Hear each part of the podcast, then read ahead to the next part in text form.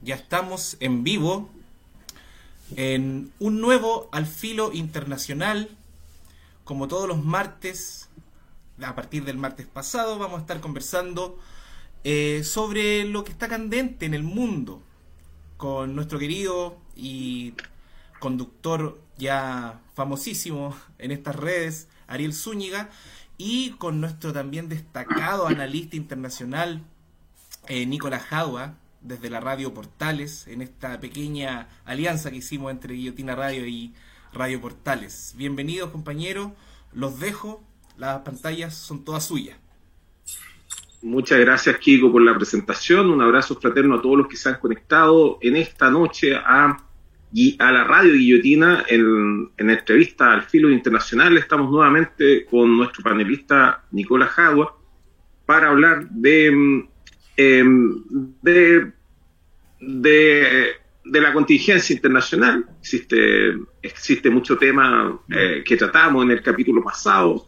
Yo lo reconduzco a ese que, estuvimos hablando sobre el contexto de, la, de esta crisis en Ucrania, que es una crisis em, suscitada a propósito de, de, que Ucrania haya fallado como Estado. Eh, estamos frente a una situación de Estado fallido, de guerra civil, de desmembramiento de Ucrania, que lleva bastante tiempo, un, un Estado fallido que, que, está en esas condiciones desde, desde que perdió la candidata eh, em, favorita de Estados Unidos, eh, me refiero a Yulia Timoshenko, eh, en manos de, em, del, presidente, em, que, eh, Víctor Yanukovych, que fue finalmente em, derrocado violentamente a través de, jornadas de protesta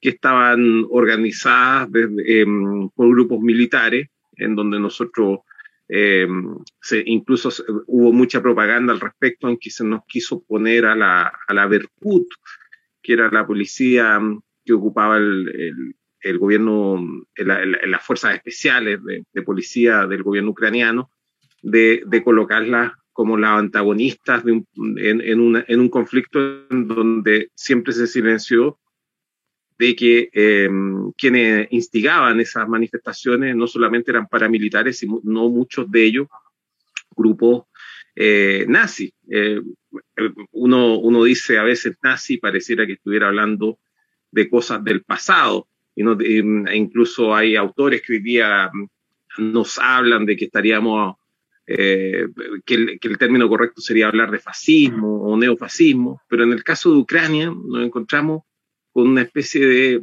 de, Ucrania está lejos, muy lejos de Siberia, pero haciendo la analogía con Siberia, nos encontramos que quizás tenemos una especie de permafrost eh, en que se ha ido descomponiendo y nos estamos encontrando con este tipo de, de, animales prehistóricos eh, de la política y entre ellos el nazismo. Eh, existieron, usted como auditor de, de Guillotina sabrá, y si no, aprovecho de contarles que que Ucrania fue uno de los lugares más castigados por la Segunda Guerra Mundial. Fue el primer lugar, de hecho, donde comenzó la, la solución final.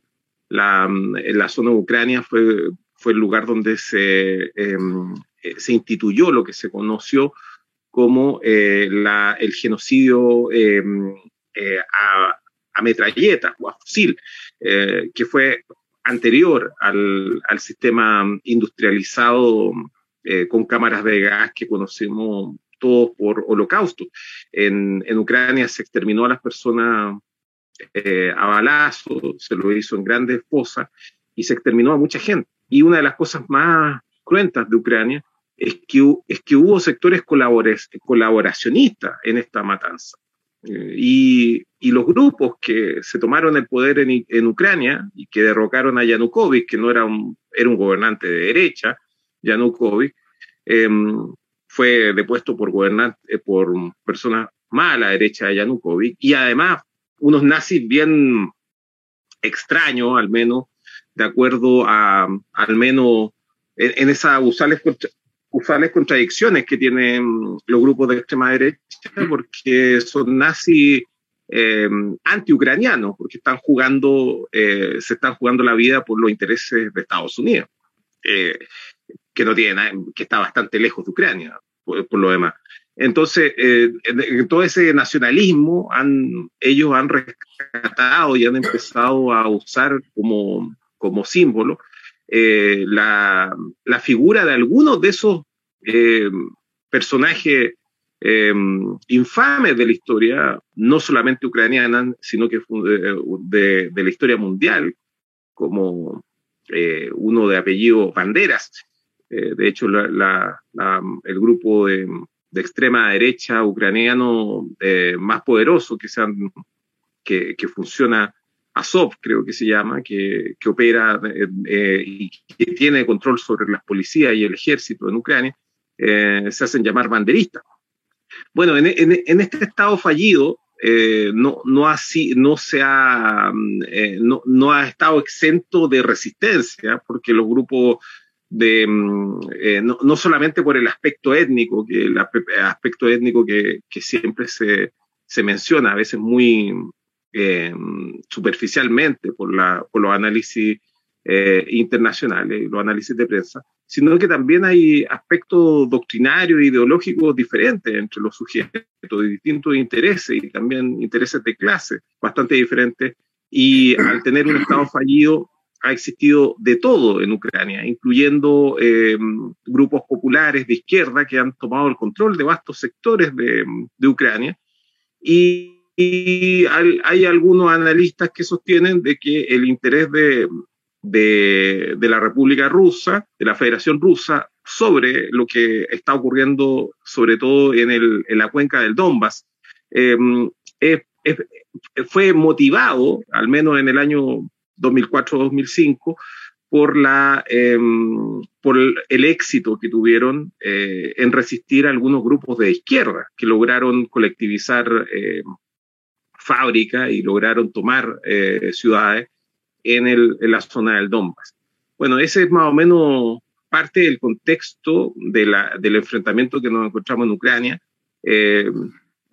Quería rescatar este último elemento porque uno de los elementos que también, uno de los tantos que están pasando por alto, es decir, eh, no hay un enfrentamiento entre izquierda y derecha acá, entre lo que está um, sucediendo con los, los nazis eh, colaboracionistas, esta vez nazi ucraniano, que en un momento fueron colaboracionistas de los alemanes, ahora esos mismos nazis son colaboracionistas de los intereses estadounidenses.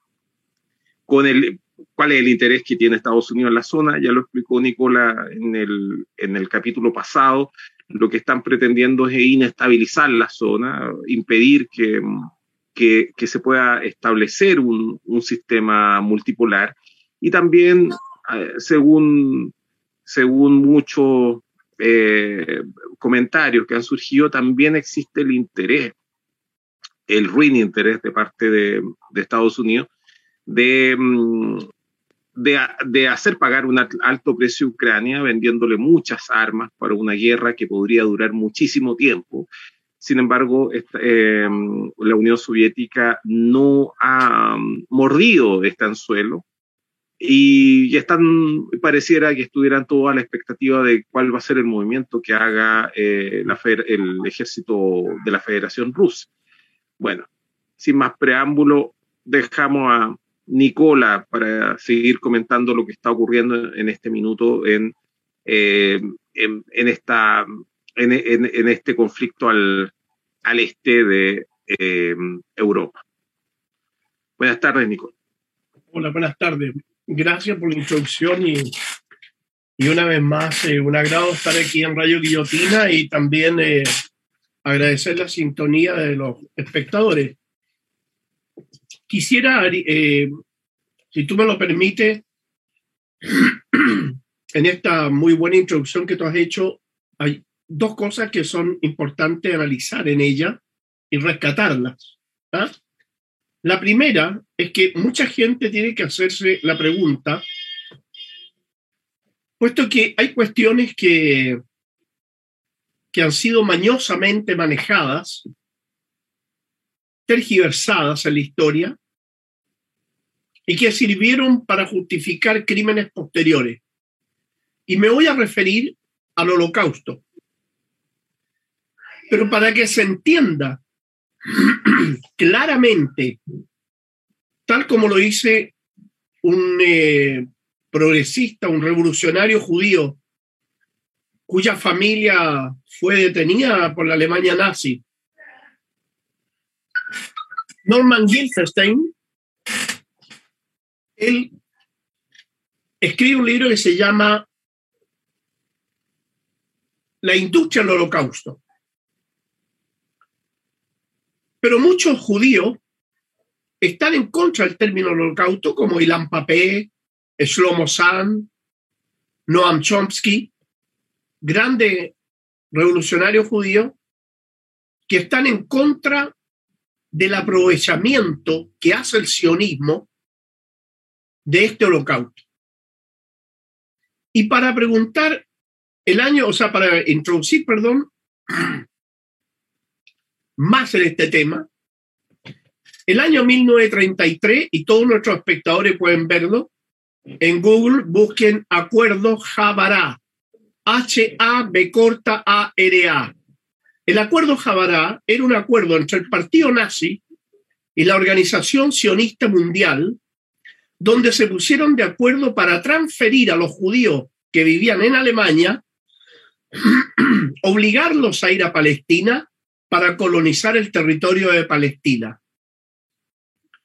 Por lo tanto, los primeros aliados, los nazis, fueron los judíos sionistas, que también se aliaron con los nazis, o sea, los, eh, perdón, con el régimen zarista, al mismo estilo lo que hicieron con los nazis durante la Primera Guerra Mundial, porque ante la situación revolucionaria existente en la Rusia zarista, el partido bolchevique que estaba muy muy bien em, eh, empoderado en, la clase trabajadora y los campesinos rusos, eh, se, le pretendió infiltrar por una organización sionista denominada el Bund, que era una especie de partido sionista que funcionaba muy bien en Rusia y en Polonia. Y empezaron a predicar la misma, lo mismo que hicieron con los nazis, de que los judíos de Rusia debían irse a Palestina. Los dos lugares donde había mayor cantidad de judíos eran Rusia y Alemania. No era casual el accionar sionista ahí. Se aliaron los sionistas con, lo, con el zar. Los sionistas se dedicaron a difundir la idea de que la revolución bolchevique era una revolución promovida por los judíos y no producto de las condiciones, de las condiciones, eh, las condiciones socioculturales, económicas, de sobreexplotación del campesinado y de los trabajadores de la Rusia zarista. No era una explosión social, sino que era una manipulación de carácter religioso. Es una estupidez mayúscula, absolutamente antihistórica, pero los sionistas con el zar de Rusia lo manejaron muy bien y comenzaron a, fabricar lo que se llamaban los pogromos, que eran bandas de los denominados rusos blancos, que no era otra cosa que la, eh, la inteligencia de la Rusia zarista, que junto con elementos lumpen pagados por los sionistas, se dedicaban a atacar a los judíos y al mismo tiempo, por otro lado, le decía, ven, aquí no te toleran, vente a Palestina. Ese doble juego lo hicieron también con los nazis y la gente puede verlo tranquilamente. Acuerdo Jabará, se escribe H-A, B corta A-R-A el acuerdo de la organización sionista con los nazis para perseguir a los propios judíos. Y hay un libro que la Organización Sionista Mundial se ha hecho, se ha encargado de hacer desaparecer, que se llama Mi Doctrina, de Adolf Hitler. Hay otro que es muy conocido que es Mi Lucha, no es ese, me refiero a Mi Doctrina, es anterior a Mi Lucha. Y en ese libro, el propio Hitler denuncia y dice, no entiendo y me hiere la sensibilidad la, el antijudaísmo promovido por los propios sionistas. Ojo. Pero terminado todo esto y terminada la Segunda Guerra Mundial, y perdona que me extienda en esta explicación, pero hay que desmistificar y hay que eh, limpiar limpiar esta basura que han logrado meter muy bien los sionistas, donde hablan del asesinato masivo de 6 millones de judíos. Hubo judíos que murieron, muchos, por el mismo sistema que hicieron con la Rusia zarista, pero ahí se mató a comunistas, se mató a socialistas, se mató a anarquistas que luego fueron convertidos en judíos. Resulta ser, resulta ser, y aquí la explicación, ¿por qué el año 1946, terminado el juicio en Allenberg, Alemania es condenada a pagar indemnización por daño de guerra a Israel. Si Israel como país existió el año 1948, lo crearon en 1948. ¿Cómo se podía medir entonces el daño de guerra que se le pudo haber hecho a un país que no existía, que no tenía ejército y que no participó en la guerra? Entonces, era la invención de la cantidad de judíos muertos, los bienes que poseían y que perdieron. Y la suma de 500.000 judíos que efectivamente fueron asesinados se convierte en 6 millones, cuando en Europa en ese entonces habían un poco menos de 4 millones de judíos en total según los censos. Entonces, todo esto sirvió para justificar la creación del Estado de Israel, el crimen de lesa humanidad contra el pueblo palestino y para que todo el mundo viera con buenos ojos a esta gente perseguida, asesinada, triturada, quemada, ¿no? Eh, pudiera establecerse en un país que no tenía por qué pagar la factura, los palestinos no tenían por qué pagar la factura a los crímenes nazis. ¿Por qué no crearon un Estado de Israel en Alemania, en alguna provincia de Alemania? Porque tengo que porque claro, Palestina tenía un, no tenía ejército, era un país dedicado a la paz, a la producción. Y hay una serie de mentiras adicionales, y perdona que me haya extendido en esto, pero yo soy muy, eh, soy simpatizante de la lucha revolucionaria del pueblo palestino. Y esta, todas estas mentiras de sionista amparada por el imperialismo y todas las agencias de desinformación que tiene el imperialismo y la cinematografía controlada por los sionistas, es muy poderosa, es tremendamente difícil poder luchar contra esa desinformación, pero cada vez que uno puede, aunque sean espacios pequeños, uno debe hacerlo. Y en este caso, como digo, ocurrió eso. Dicho esto, dicho esto, eh, y volviendo a, hacer un contexto general de lo que está ocurriendo en este momento en Ucrania, pero muy general, porque ya lo tratamos en extenso la vez pasada, son solamente para contextualizar y si no tienes inconveniente podríamos saltar a otra situación muy complicada que es la amenaza permanente norteamericano-israelí en contra de Irán. No sé si estás de acuerdo, pero te propongo eso. ¿ah? Eh, sí, sí, por supuesto. Actualmente Ucrania tiene una división interna muy grande. Gran parte del pueblo ucraniano no quiere una guerra con Rusia. Y consideran que el solo hecho de permitirle a la OTAN que instale ejército en la frontera cerca de Rusia es una provocación. Y dentro de Ucrania en este momento hay una situación bastante eh, interesante desde el punto de vista de la paz, porque el pueblo ucraniano no quiere ir a una guerra. Y esa guerra está tratando a Estados Unidos con OTAN mantenerla en el tapete de la mesa, pero como una moneda de cambio, una moneda de cambio para presionar en este momento a Rusia para que le haga concesiones en otras zonas del planeta, como es en Irán, en Irak, en Siria y en Afganistán. Los rusos, que son mucho más hábiles, más inteligentes que el garrote y el sable, el machete con el cual hace la política diplomática internacional de Estados Unidos, entonces han ido negándose sistemáticamente, pero no caen, no caen en esto del intercambio.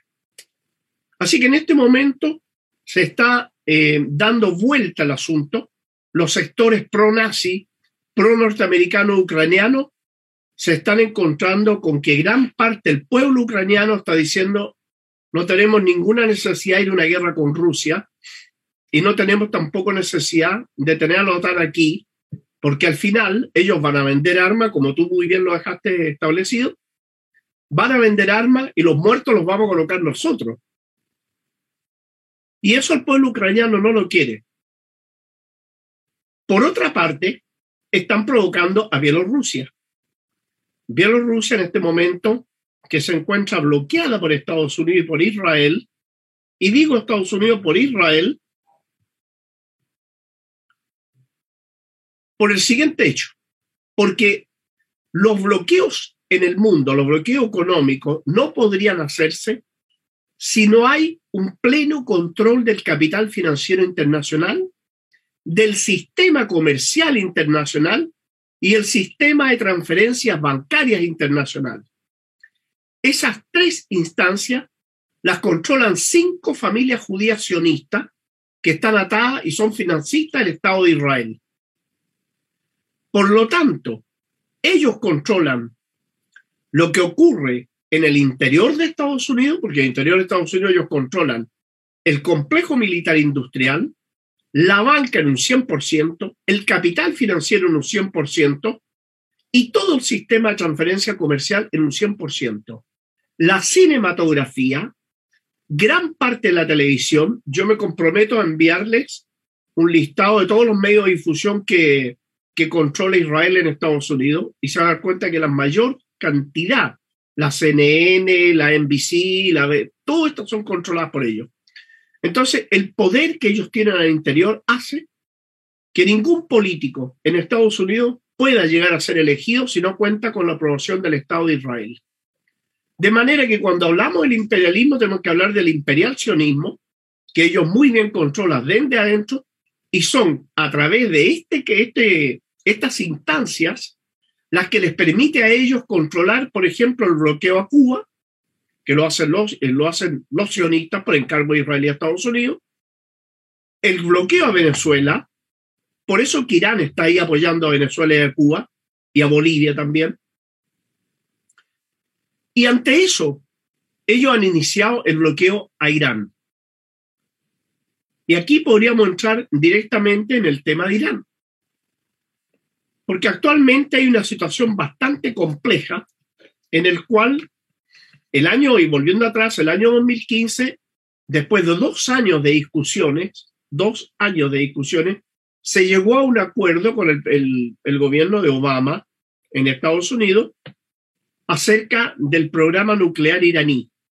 Los iraníes tienen un programa nuclear absolutamente pacífico, ellos saben eso. América y, las potencias occidentales saben que, Irán no tiene problema en, eh, no quiere crear bombas atómicas ni le interesa. De hecho, tiene abiertas las puertas a la IEA para que va la, Agencia Internacional de Energía Atómica van ellos y, ingresan a los recintos de Irán, inspeccionan todo y están al tanto de todo lo que hacen ahí.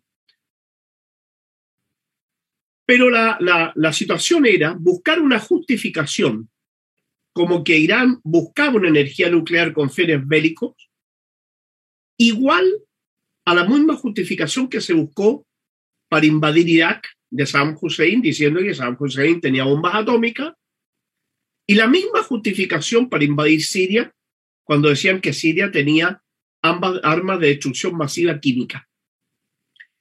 Este justificativo lo usan para permitir el bloqueo. Y ese bloqueo lo hacen por las instancias que yo reciente mencionaba. En este entonces. Nada más que para, para acotar el, respecto a este expediente de las armas, armas de distracción masiva, también existieron excusas similares para las incursiones bélicas de Estados Unidos, que, se supone, eh, que son incursiones bélicas que contrarían el derecho internacional, que nosotros desde 1948 estamos bajo la, la, la supremacía del derecho internacional de los derechos humanos y del sistema de la ONU, y en donde eh, la, las agresiones solamente pueden ser, eh, digamos, las agresiones están em, prohibidas. Y, por lo tanto solamente podrían existir movimientos bélicos relacionados con la defensa, movimientos defensivos. Y, y por lo tanto ya no nos encontramos en el sistema mm, anterior, anterior a la, a la Sociedad de las Naciones, de hecho, estamos, el, que era el organismo que precedió a las Naciones Unidas, en donde lo que existían eran las viejas reglas que se conocían como del Jure Belli. Es decir, eh, la, la, el Jure Belli eh, tiene que ver con que uno puede eh, hacer la guerra si es que puede, fundamental. Desde, desde 1948 estamos bajo el sistema de las Naciones Unidas y por lo tanto cada guerra, sobre todo las guerras imperiales, han estado precedidas de una, de una justificación para ponerse desde el lado de la víctima, de parte del poderoso. Y en el, en el caso de Estados Unidos, nada más a mí me gustaría mencionar que, que cuando esta, eh, la, la, guerra de Vietnam, cuando Estados Unidos se involucra en la guerra de Vietnam, que fue una especie de compra que le hizo de un paquete, así como esto, en derecho se podría llamar una, compra de un bien litigioso o, la compra de un litigio. Eh, lo que hizo Estados Unidos fue suceder a Francia en este conflicto, porque Francia llevaba eh, peleando con los, vietnamitas ya eh, más de una década. Y Estados Unidos se involucra en esta guerra aduciendo a que unos pilotos habían sido, eh, eh, eh, habían, unos pilotos estadounidenses habían sido derribados en la famosa bahía de Tonkin, en donde no tenía nada que estar haciendo un portaavión estadounidense, pero a propósito de este incidente, que también se demostró que fue completamente falso, no existió nada de, de, de, verdad en este incidente, fue que Estados Unidos se involucró en la, en la guerra, en eh, quizás la guerra más icónica que podría tener el siglo XX, que es la guerra, eh, digamos, de la segunda mitad del siglo XX, que es la guerra de Vietnam, que finalmente pierde Estados Unidos. Entonces, es bueno mencionar que este tipo de artimaña, si bien en el, en, ya en un tema táctico, militar o estratégico, el engaño es un asunto fundamental, lo decía Sun Tzu, que el engaño, el engaño es la primera regla de toda guerra, pero esto va más allá del engaño dentro de la guerra, sino que esto va a, como bien dice Nicola, a justificaciones que dan de decisiones políticas que son incompatibles con el sistema internacional de derechos humanos y con la, la institucionalidad que creó el mismo Estados Unidos que el sistema de las Naciones Unidas. Entonces, Estados Unidos, que, que, además no ha ratificado casi ninguno de los instrumentos internacionales de derechos humanos, es siempre bueno señalar, y que constantemente está observando la, la, el funcionamiento o el cumplimiento de los derechos humanos en los demás países, principalmente lo, los países que, a los cuales él se opone, entonces Estados Unidos es muy prolífico en, en generar este tipo de retórica. Cuando se trató de la famosa arma de distracción masiva, tomaron un documento de Word que había um, escrito un estudiante muy apurado de, de, una noche para otra en un curso de estrategia política de una universidad del centro de Estados Unidos, no muy importante. Y tomaron ese, ese documento y dijeron que ese era el fundamento de la famosa arma de destrucción, de, destrucción masiva. Por eso la misma prensa estadounidense le llamó arma de distracción masiva, porque era un invento, un, de principio a fin. Los profesores de, de, ese ramo le pidieron a ese alumno que, digamos, a todos los alumnos de esa clase que inventaran un escenario eh, en que podía escalar un conflicto hasta que existiera una guerra. Era un trabajo que tenían que entregar para la universidad. Y ese documento luego se supo que había sido el fundamento de base para la, la guerra, la famosa guerra contra el terrorismo, y se supo nada más que eh, porque un periodista pesquisó los metadatos que tenía ese documento de Word y llegó al computador donde había sido escrito en una universidad de Estados Unidos y habló con el autor de ese informe que, eh, que, y él explicó que había sido un caso hipotético que había presentado como un trabajo. Bueno, así que eh, eso es más o menos el nivel de la liviandad de, de, los argumentos que hemos tenido para eh, matanzas enormes, eh, así como hablábamos de, la, del, del, holocausto, del, de, algo, de una, de una serie de crímenes que, que incurrió un gobierno, un régimen asesino y expansionista como el de Adolf Hitler. De, todo, de todos modos, es bueno mencionar de que cuatro millones de personas también fallecieron en la última incursión, si contamos todo lo que, todo lo que ha hecho Estados Unidos en las últimas décadas en Irak.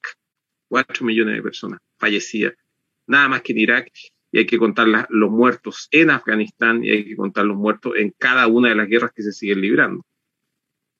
Así es. El caso concreto de, de las Naciones Unidas, eh, la Nación Unida hoy en día sirve absolutamente para nada.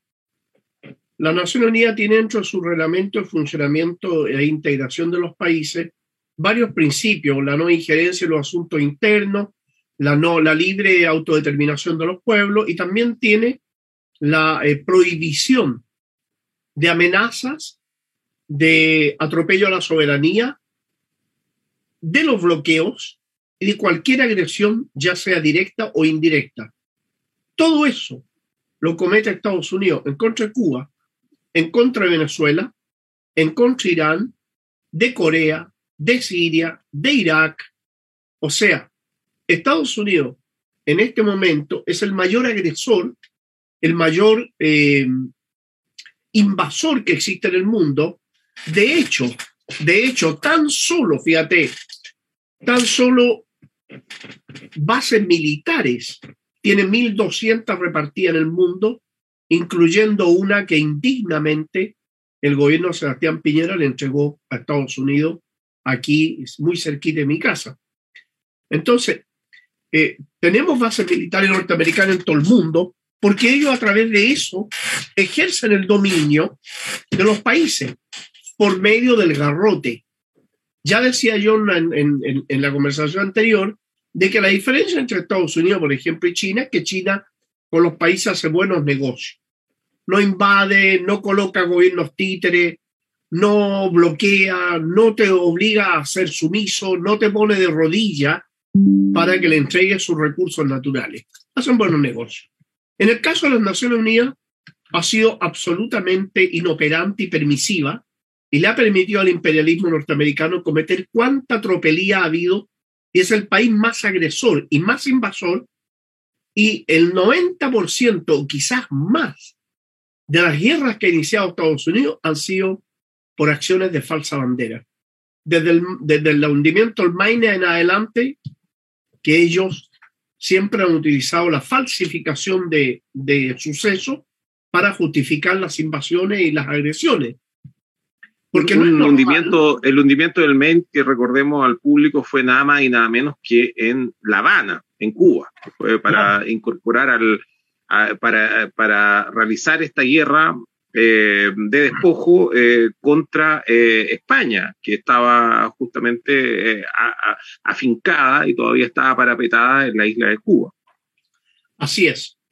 De modo que si nosotros vemos eh, la historia, eh, eh, más que la historia, el prontuario de Estados Unidos en el mundo y de Israel, porque ambos siempre en todas las agresiones marchan a la par. En, en Venezuela, por ejemplo, en la frontera venezolano-colombiana hay una base militar israelí de guerra electrónica para agredir a Venezuela. En el atentado, cuando se, se quiso asesinar a, a Nicolás Maduro a través de unos drones, había un, dos barcos de guerra israelíes con dos batallones completos esperando el asesinato para intervenir militarmente en, en Caracas. Pero bueno, pero en todo caso, a lo que voy es que las Naciones Unidas son inoperantes. No sirven más que para santificar las agresiones al imperialismo o darle la cobertura legal a las agresiones al imperialismo. Porque vuelvo a hacer una pregunta que le he hecho innumerables recintos, ¿no? Pero cuando Estados Unidos dice que hace las maniobras militares y traslada tropas a Corea del Sur para proteger la seguridad de Estados Unidos, cualquier persona con dos dedos de frente dice, bueno, pero si Corea queda a 15.000 kilómetros de distancia, ¿por qué Estados Unidos podría sentirse amenazado por Corea del Norte? ¿Por qué Estados Unidos se podría sentir amenazado por Irán? ¿O por Cuba o por Venezuela? ¿A quién se le, parece, se le pasaría por la mente que Cuba o Venezuela van a tener la capacidad militar para invadir a Estados Unidos?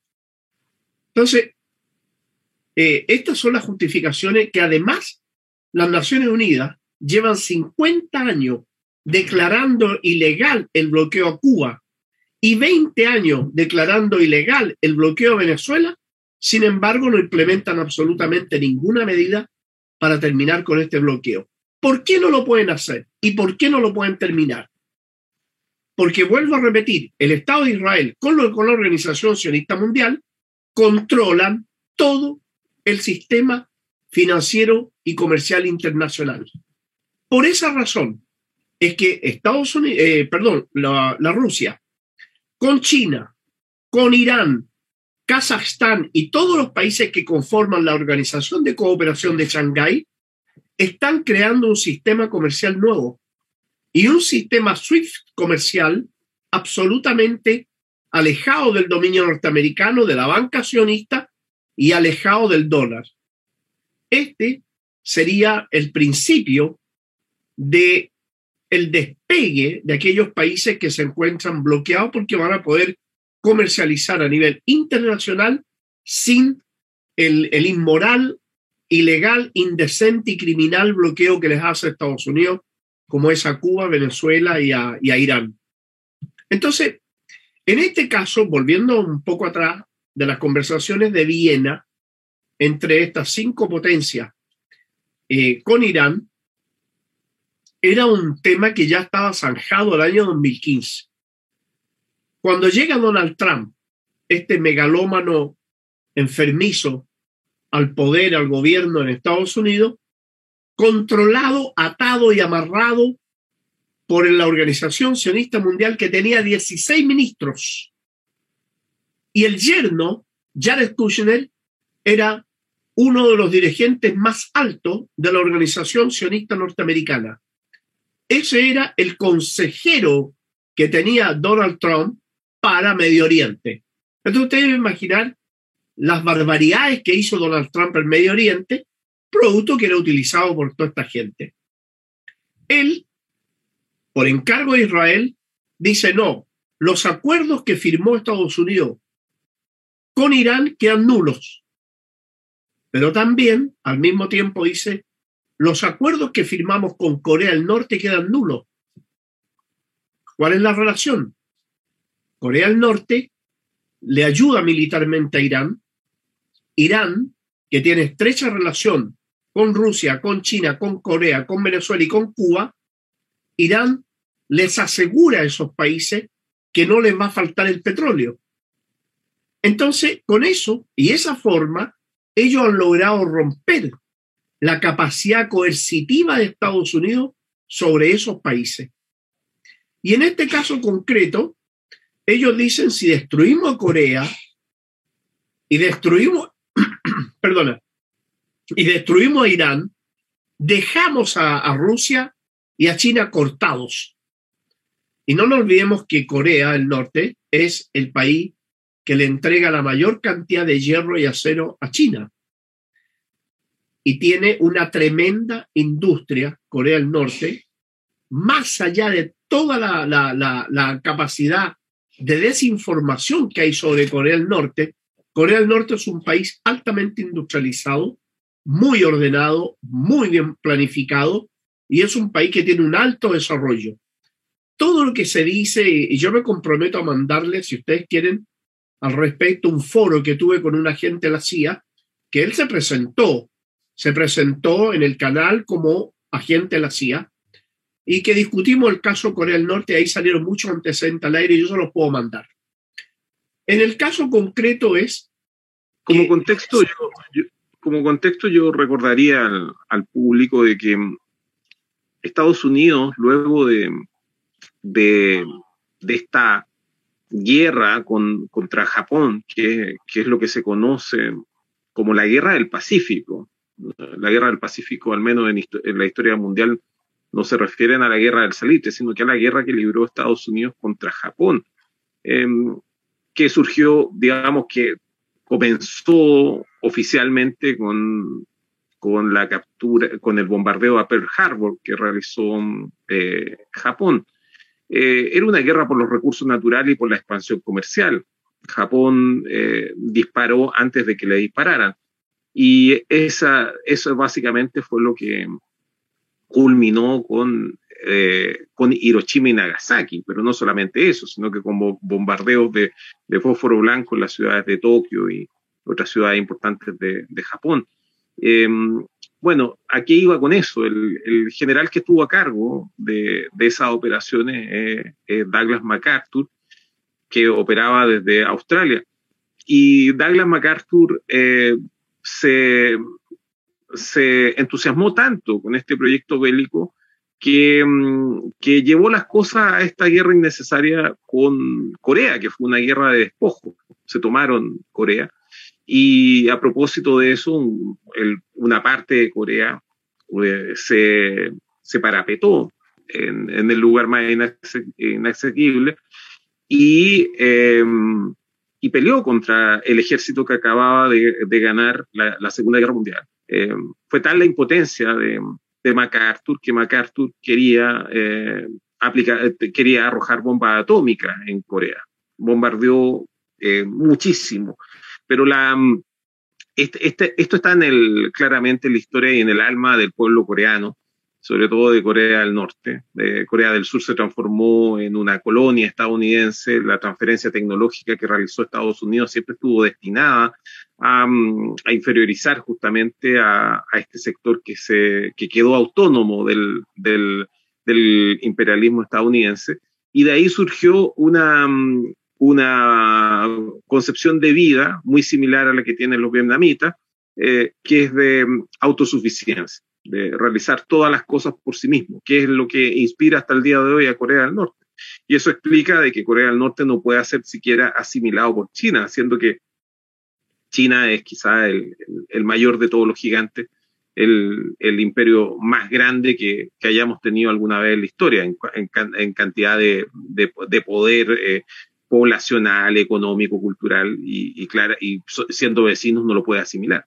Eh, eso, eso es siempre muy importante contarlo porque eh, Corea del Norte se lo trata de, reducir a un exotismo y a, y una serie de conatos eh, que de repente se muestran a través de CNN como, como cuestiones muy importantes, de que Corea del Norte está una vez más probando misiles, pero que Corea del Norte, con toda su inferioridad um, económica, eh, tiene que lamentablemente ocupar mucho tiempo y recursos en la defensa porque surgió de una guerra y de una guerra de, de invasión, de una invasión que exitosamente repelieron. Bueno, eh, obviamente todas las guerras son de carácter económico. Todas las guerras, incluyendo la Primera Guerra Mundial, la Segunda y todas. No hay guerra que no sea buscando los intereses principalmente, y en este caso, del imperialismo norteamericano y del Estado de Israel, que ambos en conjunto agreden a la mayoría de los países del mundo. Las guerras son económicas. Los pueblos colocan los muertos, las transnacionales se llevan las utilidades y eso es eh, parte también por el dominio que ejerce el complejo militar industrial, además, dentro del propio Estados Unidos. Ya lo decía Eisenhower, dijo, va a llegar un momento en que el complejo militar industrial nos va a terminar gobernando. Él se oponía al Congreso, al, al, complejo militar industrial independiente, privado, con ese desarrollo. Pero bueno, siguió adelante y, y así hasta, el día, hasta, hasta el día de hoy. Eh, volviendo al tema de, del bloqueo a Irán, ellos quieren de que Irán, en las exigencias que hay ahora en, en Viena, le dicen a Irán, eh, nosotros le terminamos el bloqueo, pero ustedes tienen que abandonar el apoyo a Venezuela, abandonar el apoyo a Cuba, alejarse de China, Rusia, no apoyar más a Siria, ni al Yemen, ni a Irak, ni a los palestinos ni a Hezbollah en Líbano.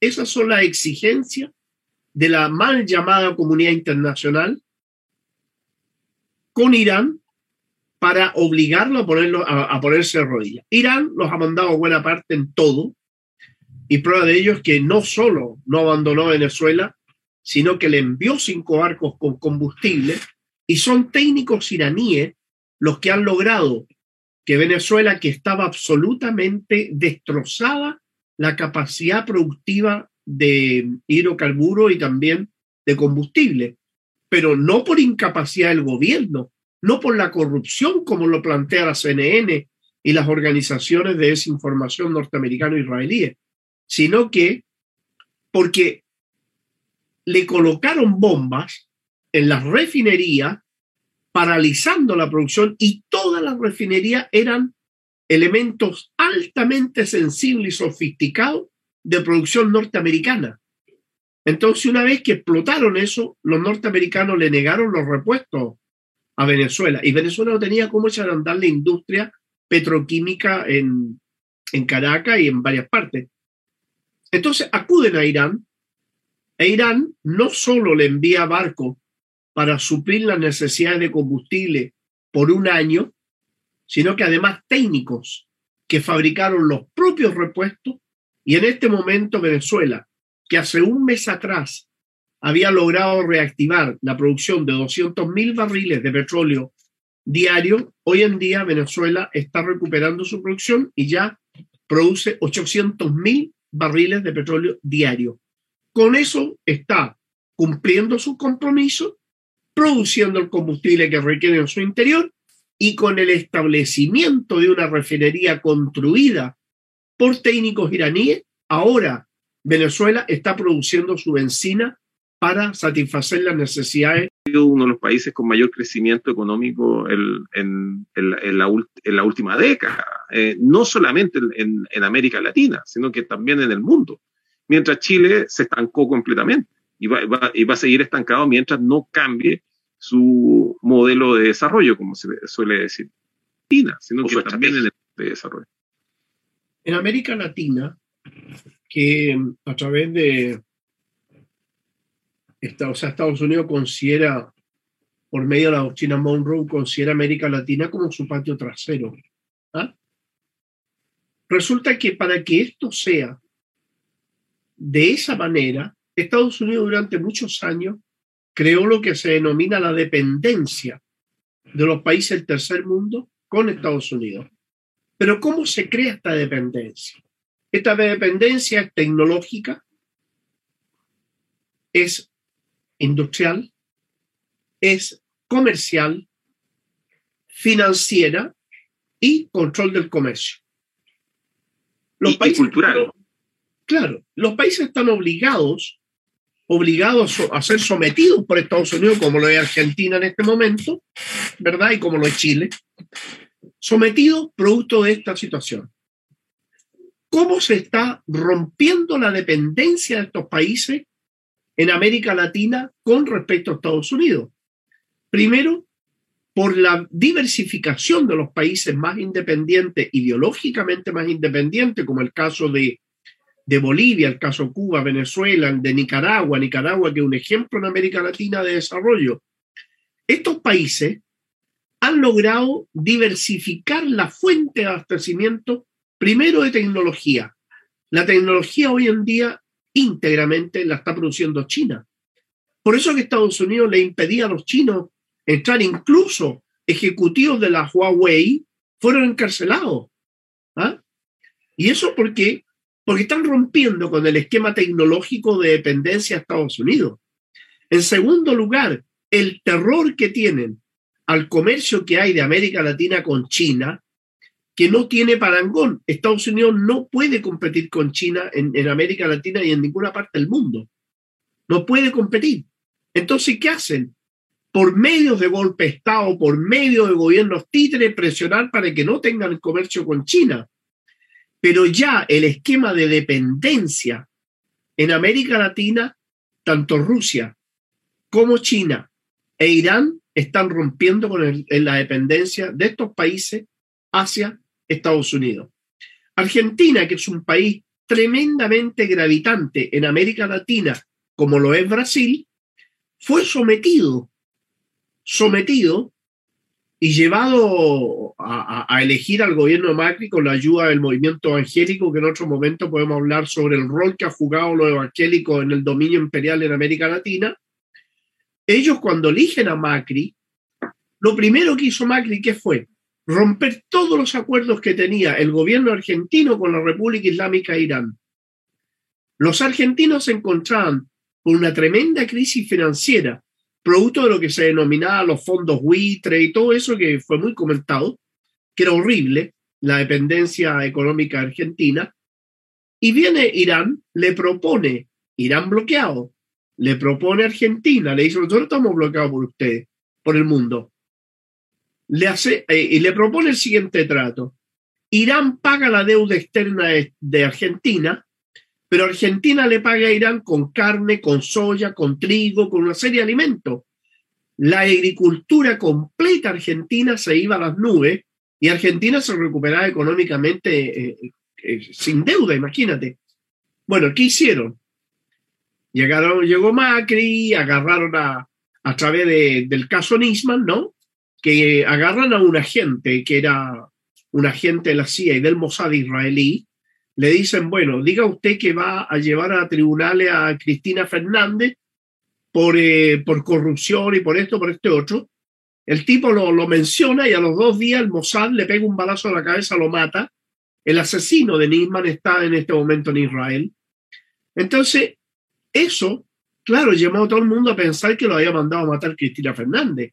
Y eso significó la pérdida de la elección. Ganó Macri y echó por tierra todo todos los convenios que tenían con Irán. Y la pregunta es, ¿por qué razón Macri podía romper con un convenio que el primer beneficiado era Argentina? Se reactivaba toda la economía. Fíjate que cuando se, se firmó ese documento, ese, ese acuerdo, las tierras argentinas que valían alrededor de 1.500 dólares la hectárea, se fueron a 10.000 dólares la hectárea toda la producción, todo lo que tú produjeras en Argentina estaba vendido, pero vendido por 15 años. O sea, tú tenías una parcela de 15 años, tenías todo lo que produjeras, lo tenías vendido. Era maravilloso. Bueno, eso lo rompieron. ¿Te das cuenta? Porque el país hoy en día más dependiente de Estados Unidos es Argentina. Llega a ser casi una colonia de Israel y Estados Unidos. En, en Argentina, han sacado leyes especiales. Fíjate, tú no puedes decir de que el, holocausto tiene algunos problemas. Tú no puedes atacar al Estado de Israel porque te meten preso. Tú no puedes hablar contra Israel en Argentina, que es la misma ley que algunos parlamentarios, como la Lili Pérez y otros, presentaron en Chile y que afortunadamente la banca, la bancada pro-palestina y la bancada izquierda lo impidieron. Ellos querían eh, eh, meter aquí en Chile una ley y que hasta el, hasta el momento la están tratando de meter por medio de la Comisión Constitucional sobre el, negacionismo, que le llaman ellos al tema del holocausto y todo eso, el negacionismo. Están tratando de meter una ley mordaza donde cualquiera, cualquiera crítica al Estado de Israel es considerada antisemitismo, por lo tanto tú eres, tienes que ir a la cárcel. Entonces, eh, hay que tener cuidado con eso. Eso se, logró imponer en Argentina, se impuso en España, en Francia, en varias partes y obviamente en Estados Unidos. Entonces, eh, esto porque ocultan los crímenes que, comete ese país. El caso iraní entonces ya te queda claro, y espero que a, los, a los espectadores les quede claro, de que se trata de domesticar, doblegar a una potencia en Asia Occidental que además de impedir los planes norteamericanos en el Kurdistán. Es el primer plan, el plano más grande y más nefasto que Estados Unidos quiere imponer en el Kurdistán, que desgraciadamente sectores de pseudo izquierda eh, kurdos se han sometido a Estados Unidos, se aliaron con Estados Unidos y están trabajando para la construcción de un Estado que imbécilmente como idiotas que han sido, creen que Estados Unidos va a crear un Estado y se lo va a entregar al Partido Comunista para que lo gobierne. O sea, todavía creen que ellos van a gobernar ese país. Tan ridículo.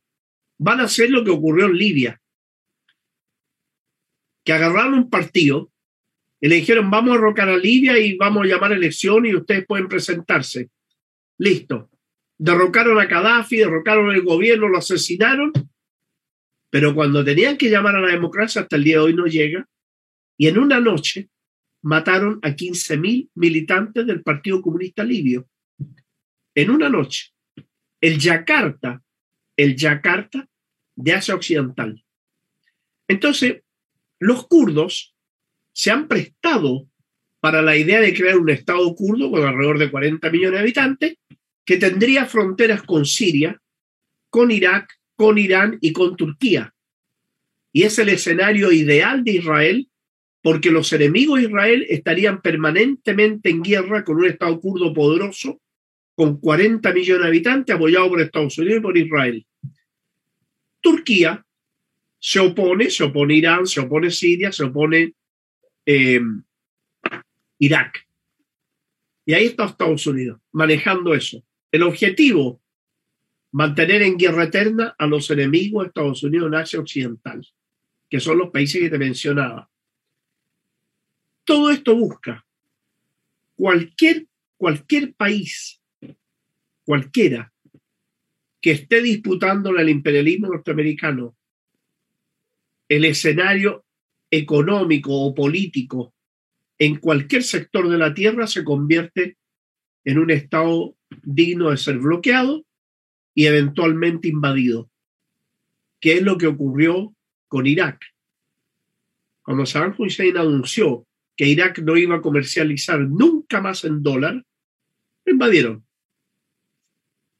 con todas las justificaciones que ya conocemos y con el resultado que conocemos, porque en Irak se ha asesinado en forma indiscriminada a la población civil de una manera espantosa.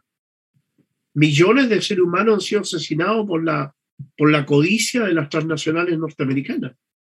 Entonces, en este caso quiere someter a Irán.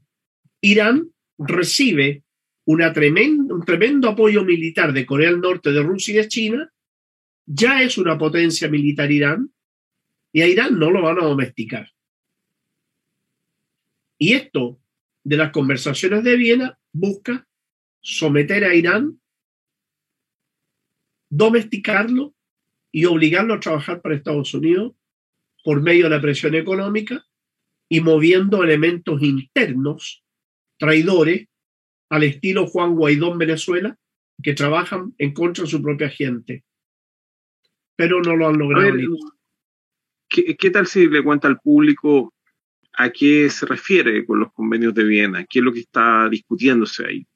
¿El programa nuclear iraní? El, bueno, por favor. Irán, Irán eh, fue presionado por el hecho de que había construido tres centrales nucleares rusas en su territorio, que es la, de Bucher, la más grande, que la había construido Rusia en territorio iraní. Irán es un país tremendamente grande, pero también tiene mucho desierto, y las fuentes hídricas para crear energía que no sea atómica son muy pocas, no tiene posibilidad. Irán tenía que crear centrales nucleares con fines pacíficos para la producción de energía. Estados Unidos se aprovecha de eso, de acusar junto con Israel a Irán de que quiere producir bombas atómicas, lo mismo que hicieron con Irak, pero cuando ellos quisieron invadir a Irán bajo el mismo pretexto, resulta que en el contexto internacional habían sucedido situaciones muy complejas. Primero, el derrocamiento Gaddafi. Libia era uno de los principales exportadores de petróleo a China. La división de Sudán en dos, Sudán del Sur y Sudán del Norte. En Sudán del Sur, en la región de Darfur, estaba la, la mayor productora de petróleo de Sudán, que lo estaba explotando la Sinopec China, la compañía de petróleos de China. Perdió China el petróleo de Libia, perdió China el petróleo de Sudán. invaden Irak. A China le quedaba un solo abastecedor del petróleo de la calidad que ellos necesitaban y era Irán. Cuando Estados Unidos quería invadir Irán, China le dice a Estados Unidos por medio del comandante en jefe del ejército chino que una invasión a Irán iba a ser considerada una invasión a China y ellos iban a intervenir en la guerra. Eso paró la agresión inmediata que venía contra Irán. Pero luego cuando fracasa la política del garrote, empiezan con la política del bloqueo. Bloquear económicamente en todo aspecto a Irán.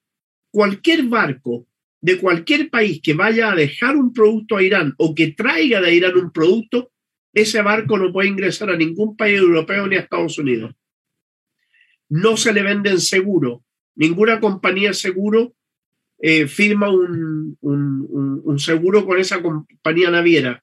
Entonces son barcos que nadie los usa y nadie manda un producto porque su producto, si lo manda en ese barco, un riesgo, porque si el barco se hunde, pierde todo porque no hay seguro no puede transferir dinero porque el sistema SWIFT se lo impide. La, fuente que te mencionaba recién, que permite el bloqueo económico. En Viena, la discusión es que Irán abandone todo el sistema nuclear, que es falso. Irán no lo va a hacer y ellos saben que no lo va a hacer. A cambio de permitirle eh, comercializar y volver una vida normal. Pero la letra chica que viene detrás de todo ese convenio que presenta Donald Trump y que lo sostiene Biden y que lo sostiene Europa es el abandono de cualquier negociación con Venezuela, cualquier acción comercial con Cuba, no acercarse Corea del Norte, no apoyar a Siria, no apoyar a Irak, no apoyar a los palestinos, ni apoyar a Hezbollah, ni al Yemen. Irán le dice que su independencia política no está en juego, ni está en negociación. Y ahí están estancadas las negociaciones de Viena. Ahora Israel con Estados Unidos están amenazando que tienen otras cartas sobre la mesa. Irán le dice que si ellos son atacados militarmente, va a hacer desaparecer al Estado de Israel. Entonces están en esta etapa de mostrarse los dientes, pero la verdad que esta es la, medida siempre norteamericana, que ante la sin razón, ante la absoluta eh, legalidad, entonces optan por el mazo, por el garrote. Pero para poder usar el mazo y el garrote, entonces ellos inventan estas eh, acciones de falsa bandera. Ya a Irán le van a inventar algún atentado en alguna parte y van a tratar de, como lo hicieron en Siria, que los terroristas sirios colocaban bombas químicas y Estados Unidos bombardeaba Siria. Entonces, esto es lo que está ocurriendo en este momento en Viena, pero lo que está en juego aquí no es el caso de la energía nuclear iraní, está en juego la Organización de Cooperación de Shanghái, la nueva ruta de la seda, la construcción del puerto de Shanghai por China en Irán, el comercio de, de China con Europa, el comercio de China con América Latina, en la regulación de la venta de petróleo iraní a los chinos para ralentizar la producción china. El juego de Corea, no, si Irán no le vende petróleo a Corea, Corea no tiene cómo echar a andar su industria, no tiene cómo abastecer de, acero y hierro a China. O sea, esto es todo un juego en el cual no solo se busca eh, eh, un beneficio con respecto a Irán en Asia Occidental, sino que buscan beneficio del imperialismo en América Latina, en el lejano oriente, en Asia Occidental y en el propio Asia Central y además en el tema ruso, el, intento de bloquear a los rusos. Es muy interesante lo que ha ocurrido con eh, Joe Biden, eh, y esto lo menciono a propósito de, de la barra, del claque que existe y ha existido sobre todo en nuestro país respecto a, Biden, porque yo hago propia eh, aquel comentario de que Donald Trump era un demente, pero claramente un demente, un, demente eh, que, representa eh, a, bastante, a una parte importante de los estadounidenses. De hecho, hasta el día de hoy lo hace. Resulta que Donald Trump, luego de realizar una serie de acciones bastante mm, poco sutiles en, en, el mundo, el incidente de Corea es, notable y también el haber validado el cambio de estatus de la ciudad de Jerusalén para, para, eh, eh, para Israel, haberlo hecho unilateralmente. Una serie de, de cuestiones eh, que, que no, no tenían ningún tipo de justificación, ni siquiera dentro, dentro del terreno práctico. Pero, ¿qué ocurrió? Existió un, un interés desmedido de presentarlo a él como, como la suma de todos los males. Y eso y eso también presentaba a Biden como un dechado de virtudes. Pero lo que nos encontramos es que a los pocos meses ya de, instalado este nuevo gobierno de, Joe Biden, volvemos al, al, mismo problema que nos encontramos con los gobiernos demócratas, que ha sido eh, en términos de, de, política internacional, por lejos, los gobiernos que más muertes han provocado en el extranjero. Eh, el, salvo el, el, caso de George Bush hijo y su, eh, y su guerra contra el terrorismo y las armas de, de, distracción masiva, el resto de las acciones que nos hemos encontrado son todas propinadas por gobiernos demócratas.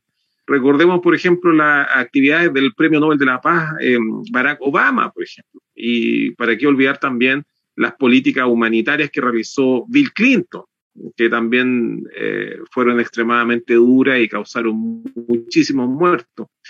Eh, Joe Biden eh, ha comenzado su gobierno haciendo lo que han hecho los, gobiernos demócratas desde que tenemos memoria y está um, asusando estos ánimos en, en Ucrania y, y, y, llevando y digamos yendo al, al avispero, y está, zamarreando este avispero, a ver si las avispas salen y con eso justificar algún tipo de eh, respuesta estadounidense o, o de crear algún foco de conflicto.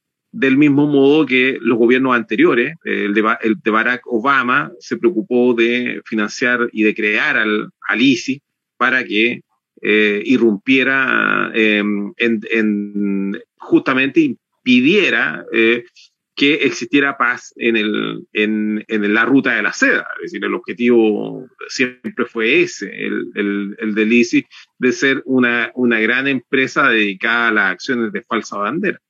Bueno, estamos, por lo tanto, entrando en un terreno eh, conocido. Eh, ya no estamos frente a esos azares, a, eso, a esas cosas que nos tenía acostumbrado Donald Trump, que uno se preguntaba eh, cómo habrá dormido Donald Trump, porque con qué nos puede salir hoy día, sino que ahora ya estamos bajo los rieles del, mm, complejo militar industrial que lo podríamos definir como una especie de ejército eh, imperial, pero sin imperio, un ejército imperial que defiende intereses que no están localizados en un lugar eh, específico.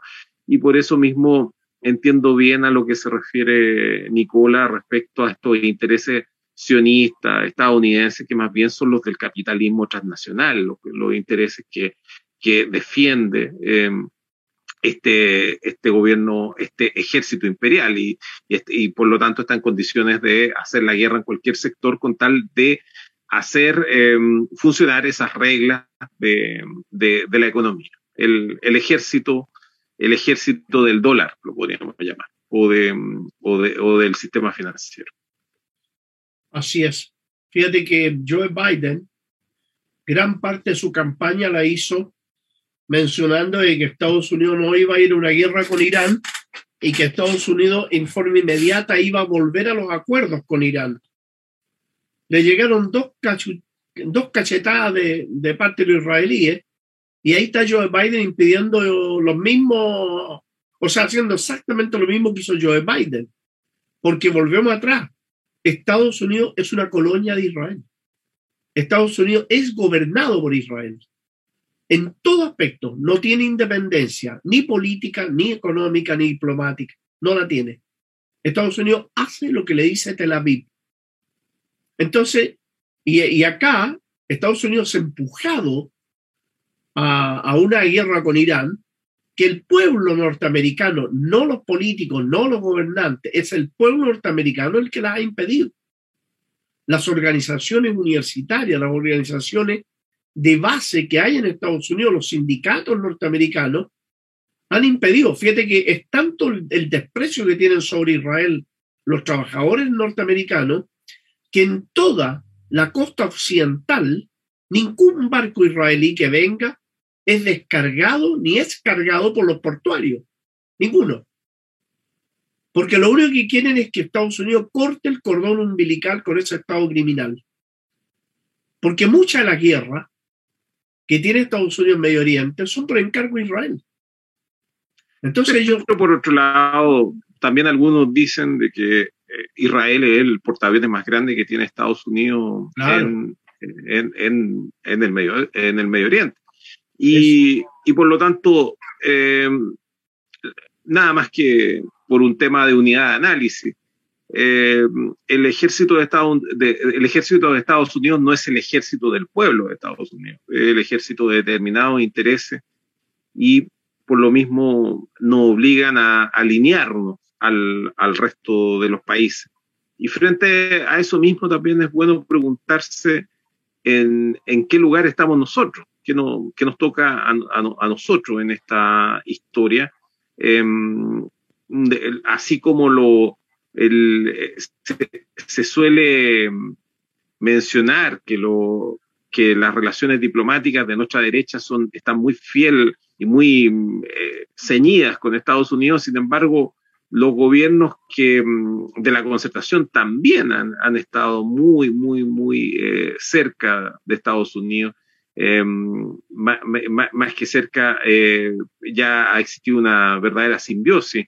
Eh, Nicola hablaba de la base de Concon, que una base que, que, que, los acuerdos los realizó la presidenta Michelle Bachelet y que luego eh, Piñera construyó. El, antes, en los años 80, existió, eh, eh, se instaló la base militar en, en la isla de Pascua, en, en, en Rapa Nui, eh, con la excusa de ayudar al, al, proyecto de los transbordadores espaciales. Y eso, eso se discutió también con mucha fiereza, eh, aún habiendo una dictadura, de cómo los gringos estaban, estaban consiguiendo eh, tener una base militar ahí. La verdad es que mm, somos una, una colonia y, y, en nuestro país no se suele eh, pensar en que lo somos. Eh, tenemos a, José Antonio Cas que viajó a última hora a Estados Unidos a, besar el anillo para ver si le daban la bendición imperial para poder hacerse cargo del poder en, Chile, pero la, la bendición siempre estuvo del otro lado. Eh, y, la, y, la, y, la, pregunta es, es, por qué razón existe esa, esa cercanía eh, y esa sintonía con esos intereses eh, en este nuevo gobierno. Claro. Bueno, efectivamente, lo que tú dices es absolutamente eh, coherente, ¿no? Eh, efectivamente, hoy en día, por ejemplo, para Estados Unidos no le interesaba que ganara la elección Cast. Ellos ya tenían definido de mucho antes.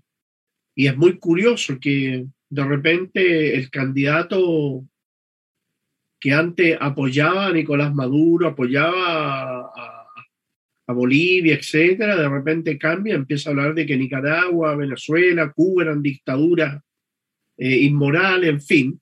Eso fue una, una rendición de examen de buena conducta para que el imperio lo deje ganar la elección.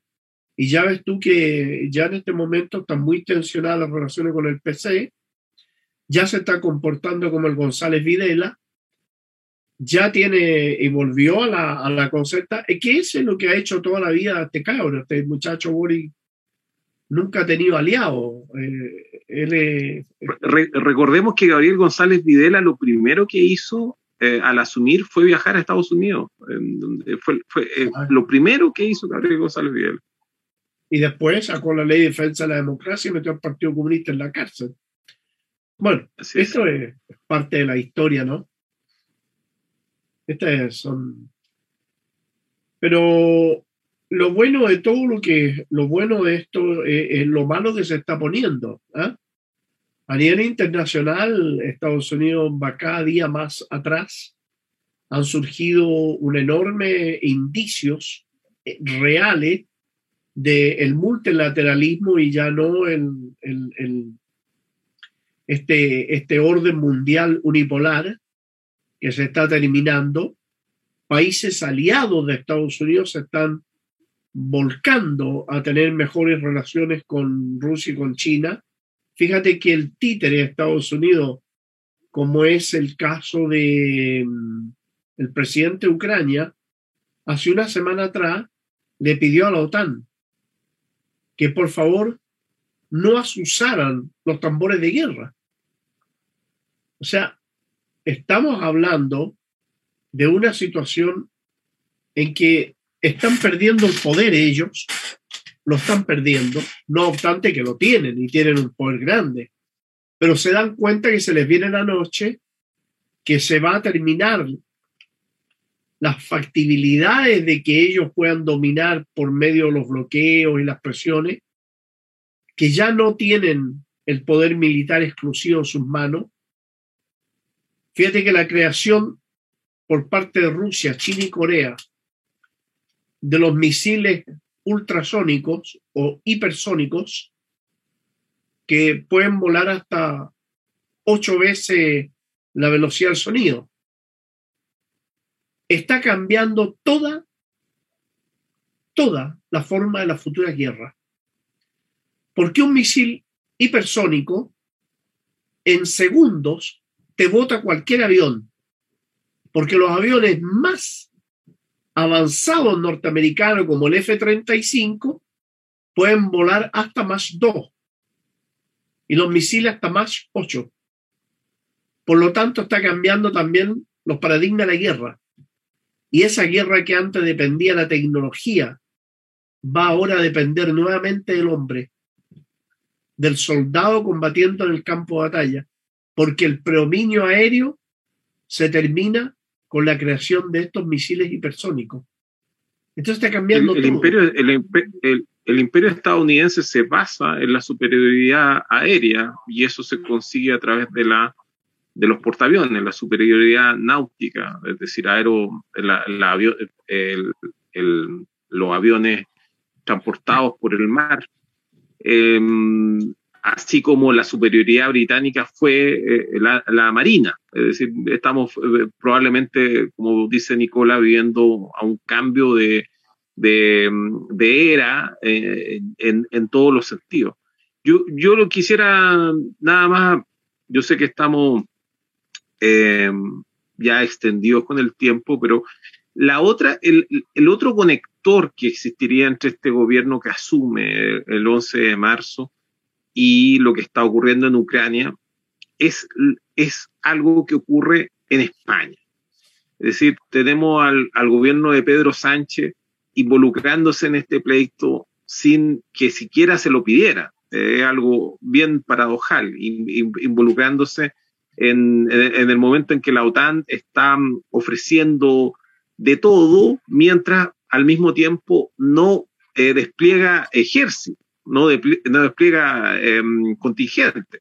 Y aparecen estas acciones simbólicas del presidente de España, que recordemos bien que es el presidente, eh, eh, que es un presidente que está completamente, o más bien el presidente nuestro, Gabriel Boric, que, acaba, que, mm, que va a asumir en marzo, está completamente alineado al, a esta nueva izquierda española, al, al Podemos. Este, este es el presidente justamente de ellos.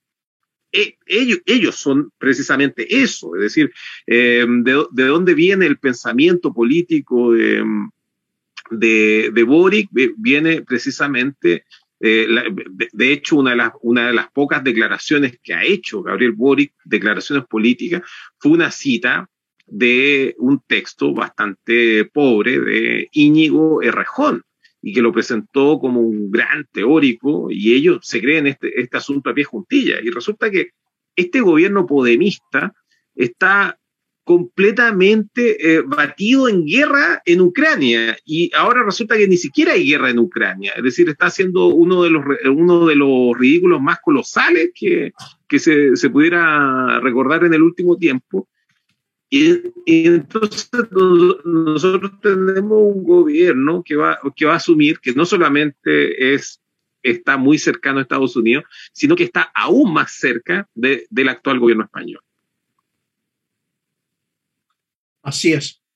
El, bueno, este sistema español lo hemos nosotros en todo el mundo. La concertación igual. La concertación tenía este mismo sistema y sobre todo los partidos socialistas, ¿no?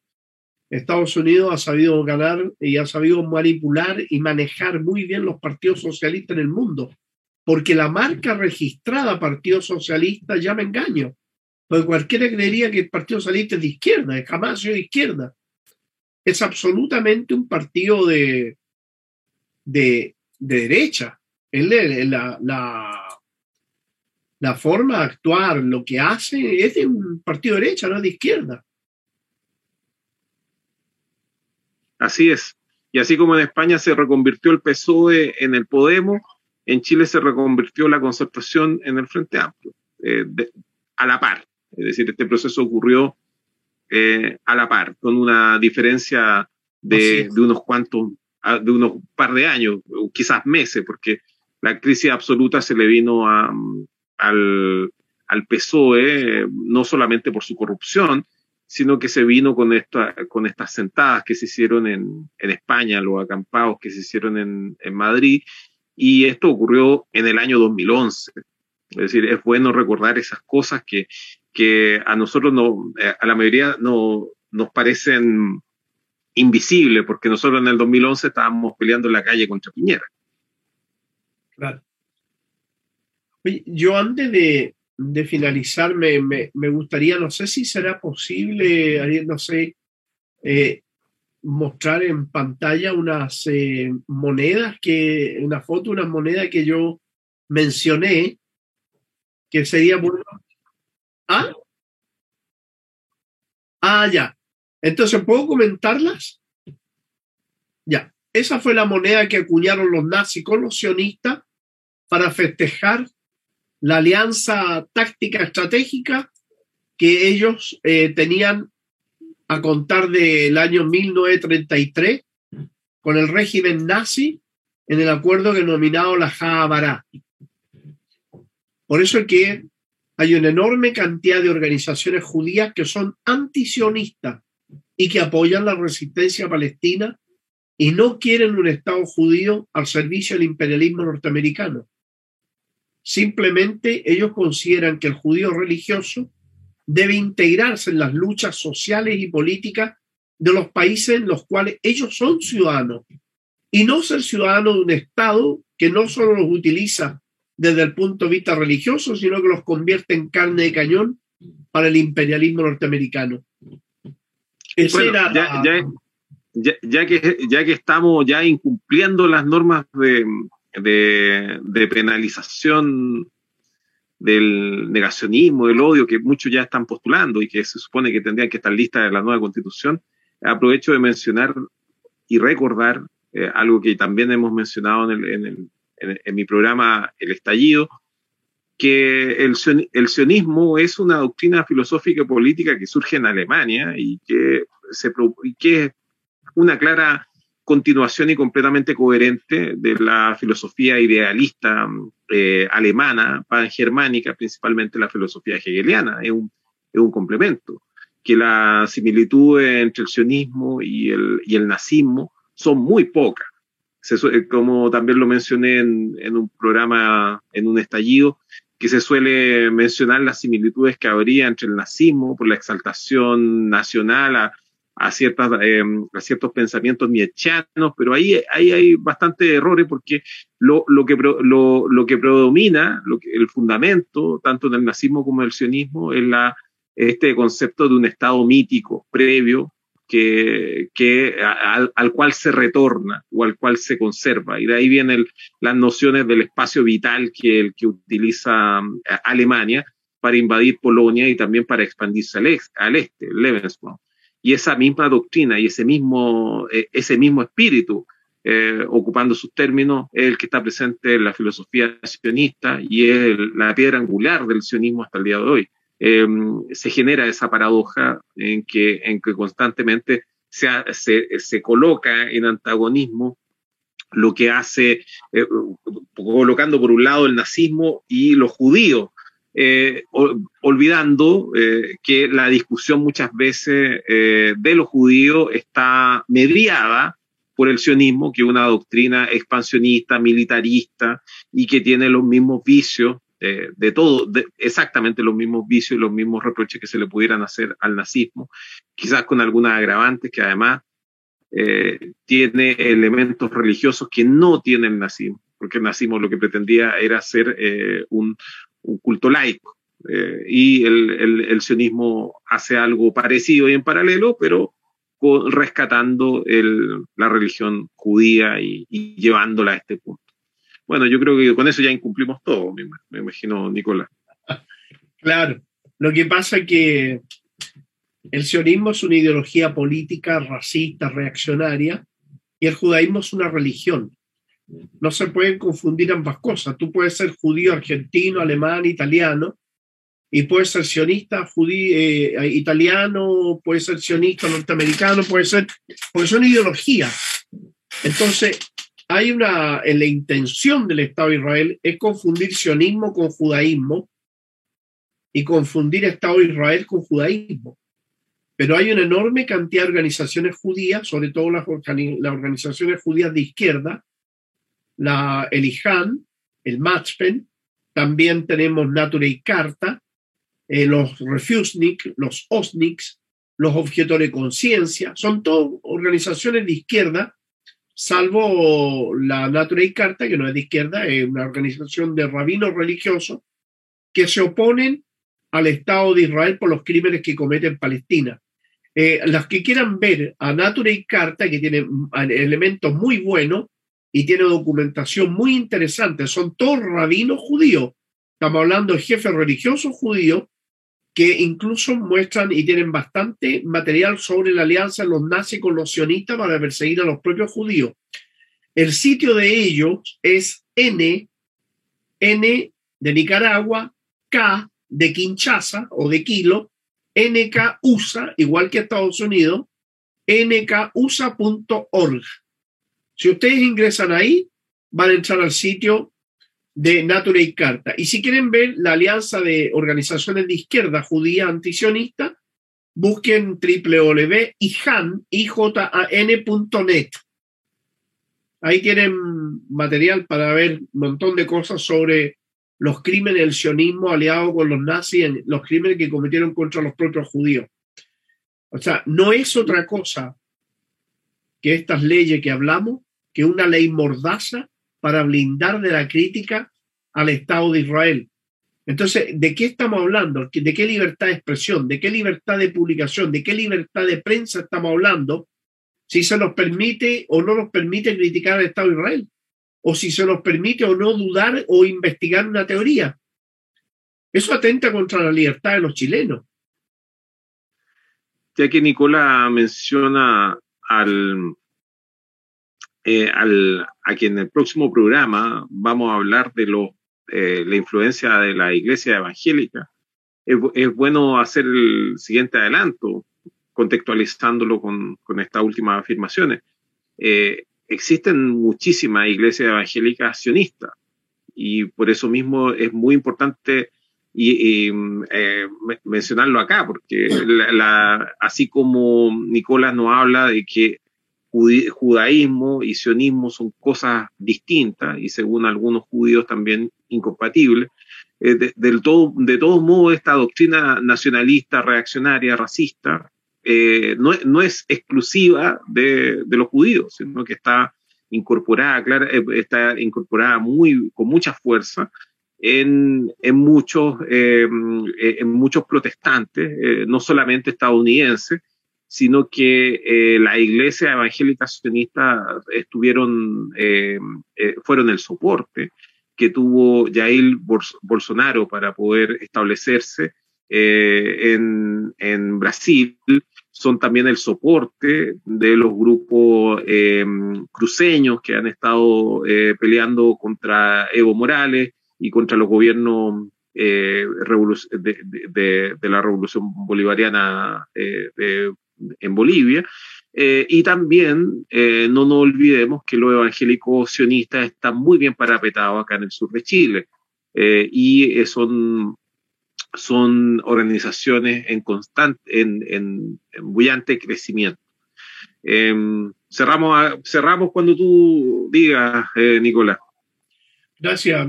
Eh, para mí, bueno, siempre un agrado estar en Radio Guillotina.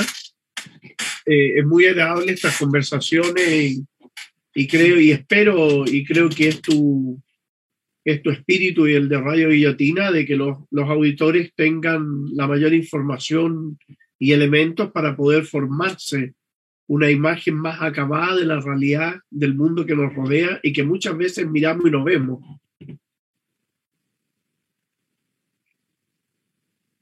Así es. Y ha sido un honor estar contigo nuevamente, Nicola, y lo dejamos invitados para el próximo martes. Eh, creo que el horario lo cambiamos esta vez por el partido, eh, pero ahí Kiko nos, nos va a dar eh, oportunamente la, la información que eh, para, para, poder difundir nuestra, nuestra próxima, próxima sesión. Un abrazo fraterno a todos los que se, a todas y a todos los que se han conectado esta noche a, Guillotina y para todos los que lo, lo, escuchen en diferido a través de Spotify y YouTube. Un abrazo a ti, Kiko, por ayudarnos a, a tener este enlace. Y mm, llegamos hasta acá con eh, Al Filo Internacional junto a Nicolás Java.